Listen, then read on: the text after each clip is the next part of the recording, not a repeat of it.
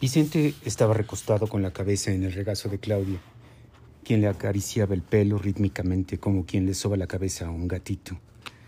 El gatito ronroneaba mientras Claudia hacía nudos y trenzas con el pelo de él, atavismo de los simios que se comen los piojos de sus amigos de manada. En ese momento solo se escuchaba el rumor lejano del periférico, una vibración constante, como de bestia roncando. Se podía oír uno que otro escape abierto, una moto rebelde, un colectivo dando tumbos como en la lucha libre, sin luces, escapes metálicos y tapones de picos. Vicente había olvidado por un instante el infierno de Beatriz, sus ojos húmedos, contaminados por la rabia y la venganza, las miraditas de chispa de sus hijas, su olor, sus abrazos. Solo existía la voz de Claudia hablándole de su vida, de los años que habían perdido. Rubén es 15 años más joven que yo. Es instructor en el Sport City de Loreto. ¿Te acostaste con un físico culturista, mi amor? Vicente estaba realmente sorprendido y celoso. Totalmente. Me estás cotorreando, ¿verdad? No, Vicente es un tipo de 100 kilos, sin un solo pelo en el pecho y con una potencia sexual impresionante. A Claudia se le salió una sonrisita de actriz porno. Seguramente se mete esteroides anabólicos. No lo creo porque esos producen impotencia. Claudia estaba divirtiéndose y le jaló de más los pelos a Vicente que ni se quejó. ¿De verdad? Sí, además, tienen efectos en la personalidad, se vuelven irascibles y tienen estallidos incontrolables de rabia. Vicente sonrió como niño e irremediablemente como buen macho le tenía que preguntar a Claudia cómo era Rubén en la cama. Buenísimo, contestó Claudia, también con una media sonrisa de colegiala.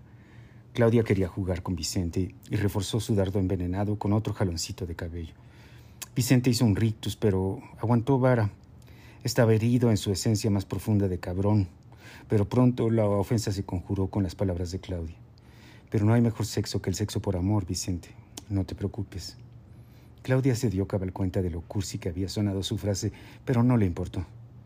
Pero era buenísimo, insistió Chente ofendido. Buenérrimo, no lo podías creer, Rubén. Era un orgasmo tras otro.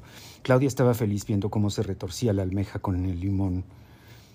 Como un buen consolador, Vicente no podía dejar de convulsionarse. Haz de cuenta, rió Claudia. Rubén era mi vibrador de carne y hueso. ¿Y qué fue de él? Vicente estaba rojo de envidia y celos. No lo he visto en semanas. El último encuentro en la cama fue una noche en la que me hablaron porque el pato estaba detenido en la delegación por manejar borracho. ¿Cómo va eso? Claudia había dado pie para cambiar de tema y la testosterona de Vicente se asentó. No quiero, aquí no quiero hablar del pato, mi amor. Estamos muy cómodos ahorita. Hubo un silencio ligeramente molesto que Vicente decidió disipar con otra pregunta. A ver, entonces Mr. Sport City es el primero. ¿Cuál es el segundo? Ernesto. Todo lo contrario a Rubén. Pelón, flaquito, blanco como mi refrigerador. ¿Cuál era el chiste de Ernesto entonces? Inteligentísimo, una eminencia. Ok, Rubén es el erotismo, Ernesto la razón. Sí, era muy interesante. Hablaba de los hoyos negros, el Big Bang y la física cuántica, el territorio de todas las posibilidades. La cereza del pastel es que era medio cursi, le gustaba la poesía. ¿Qué pasó con él? Estaba muy enamorado de mí y me hizo una escena cuando le hablé de ti. Tenía toda la razón en enojarse porque no fui honesta con él. Lo usé, Vicente, y me siento muy mal por eso, porque Ernesto es un buen hombre. ¿Le hablaste de mí? Nos acabábamos de... Claudia buscó una palabra, reencontrar, pero de veras me sentí pésimo, como yo con Beatriz. Si el problema de toda la vida, el amor no correspondido. Claudia dirigió sus ojos al techo y dejó de usar sus dedos para revolver el esbelto y sutil cabello de Vicente. La combinación de los dos hubiera sido perfecta. El fortachón guapo y potente y el inteligente cursi inerte. Sí, pero esos no existen. ¿Y yo? preguntó Vicente en broma, sabiendo de antemano que no era ni modelo ni Einstein. A ti te amo, aunque no sé por qué. Cada vez que dices te amo, Claudia, siento que se termina la vida en ese instante. Es verdad, te amo irremediablemente, sin razón. No eres Gabriel Soto ni... ¿Quién es Gabriel Soto? Un actor muy guapo de una de mis telenovelas. Te digo, no eres ni él ni Stephen Hawking de El universo en una cáscara de nuez. ¿Tengo algún mérito? No, realmente no, agregó Claudia riéndose. No sé por qué te amo tanto. Lo extraño es que no te había visto en 22 años y ahorita que estoy contigo parece que no nos hubiéramos separado nunca. Vicente levantó su mano para acariciar el rostro de Claudia con la palma, leyendo su nariz, sus pómulos, rozando sus pestañas y caminando, flotando por sus orejas y su cuello. No puedo negar que me siento culpable. por no haberme casado contigo en su momento, Vicente. Desperdicié el tiempo, dejé pasar esos 22 años en los que estuve congelada como Walt Disney, en suspensión animada o inanimada. Tuviste a tus hijos. Carmen es un ser humano maravilloso. Sí, pero también perdí a uno de mis hijos. ¿Qué? Se llamaba Alex, el más chiquito. Vicente no lo sabía. Se incorporó en la cama para mirar de frente a Claudia. Se sintió inquieto, su corazón se aceleró. Perder un hijo es la peor de las tragedias, peor que no ser correspondido en el amor y por supuesto mucho peor que morir. A veces Claudia pensaba que era un castigo de Dios, para pronto darse cuenta de que ella no creía en el Ser Supremo, ni nada parecido. En ese entonces quiso morir, pero tenía otros dos hijos y un esposo inútil. Tendría que vivir. Además, la de Alex fue una muerte absurda en manos de desconocidos, nada más de imaginarse las horas de angustia de su pequeño, en un lugar sucio, oscuro, apestoso, el niño con los ojos vendados en una casa de seguridad que olía a ropa vieja, diésel, al sudor de los infelices, de los malditos esos que se lo llevaron.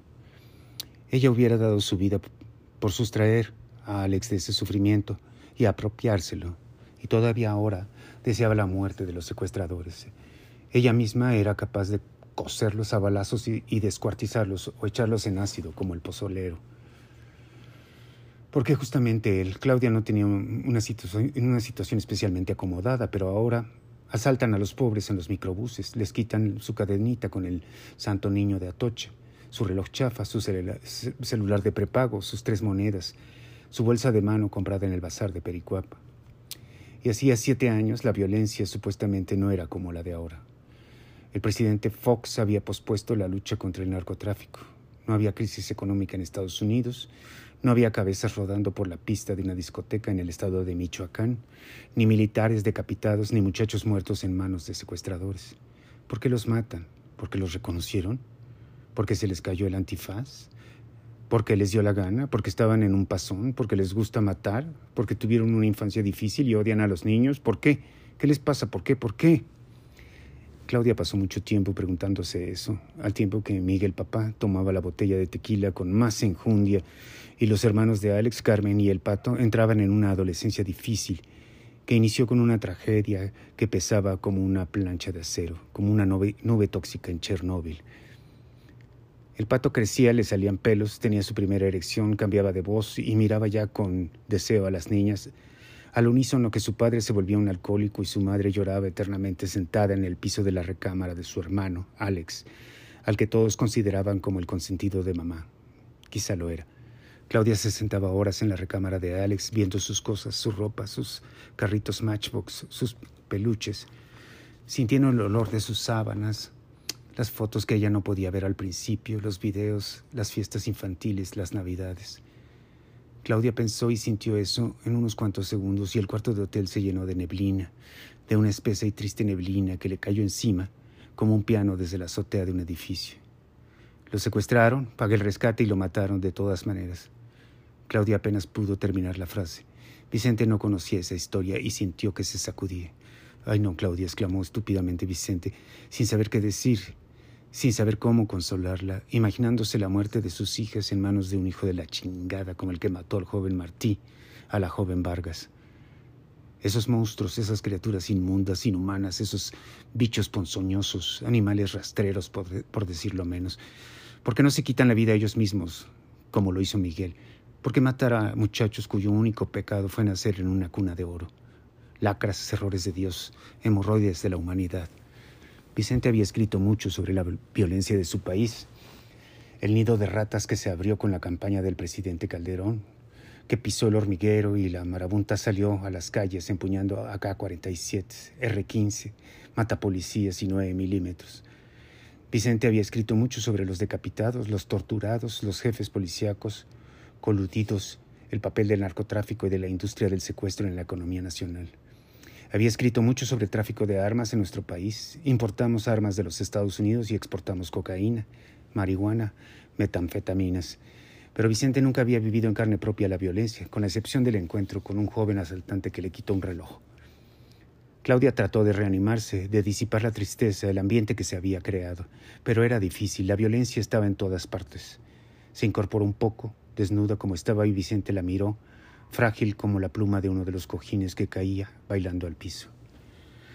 No me lo vas a creer, pero a veces lo veo. Veo a mi hijo, Alex. En ocasiones aparece y me habla, aunque hace tiempo que eso no ha pasado. Lo siento mucho, mi amor. Yo también. Era un niño lleno de luz, un milagro, un ángel. Nunca me voy a reponer de ese dolor. Te entiendo, nada más de pensar en que una de mis hijas... Lloro mucho por él, generalmente estando sola. Una bola, un nudo, un tumor iba creciendo en la faringe de Claudia. Le miento la madre a Dios a pesar de que no creo en Él, o le escribo cartas a mi hijo larguísimas contándole de mi vida. Siento que las lee desde donde esté, pero de repente vuelvo a la realidad. Sé que no puede ser que el espectro de mi hijo aparezca. No existen los fantasmas. Es una alucinación mía, basada en la esperanza, en el deseo. Pero la muerte es contundente. Blackout, fade out, se acabó, fin, todo negro, no hay cielo ni infierno, ni reencarnación. Claudia empezó a llorar incontrolablemente, ya sin decir más. Vicente dejó que ella se refugiara en sus costillas y sollozara cerca de su corazón. Veía los espasmos de Claudia que estaba expulsando ríos de una tristeza ancestral que en su momento no había podido descargar con Miguel. Pensó en la idea de que Miguel y Alex se habrían encontrado en el más allá, pero la desechó de inmediato. No existe el más allá. La muerte es la negrura total, como cuando se va la luz y el monitor de la computadora se apaga y queda una superficie opaca inmóvil y sin vida. Con Vicente Claudia podía llorar hasta agotarse, podía explotar en forma de agua y contorsionarse de tristeza y de culpa, ahogarse y desahogarse sobre Vicente, mojar su camisa con dolor y pasmo y angustia. La muerte de Alex le había arrancado una parte de su alma que nunca iba a cicatrizar. Pero esa noche en una habitación del Hotel Royal a media luz, con los eternos bramidos de la ciudad y uno que otro portazo desde el pasillo, Claudia podía llorar al fin con todas sus fuerzas, escupiendo todas sus vísceras y encogiéndose para sentirse niña y vieja. Y Vicente lloraba también, una cascada que caía sobre el cabello de Claudia, lloraba por todos los caminos equivocados, lloraba de compasión por sus hijas, por su inocencia y su mirada de rojo vivo. Si había una razón para el amor era justamente esa. Las lágrimas de uno y otro se unían confluían en un solo torrente, en una sincronía excepcional. Quedaron abrazados como una bola de estambre, como un round de lucha grecorromana, como una escultura de Rodin.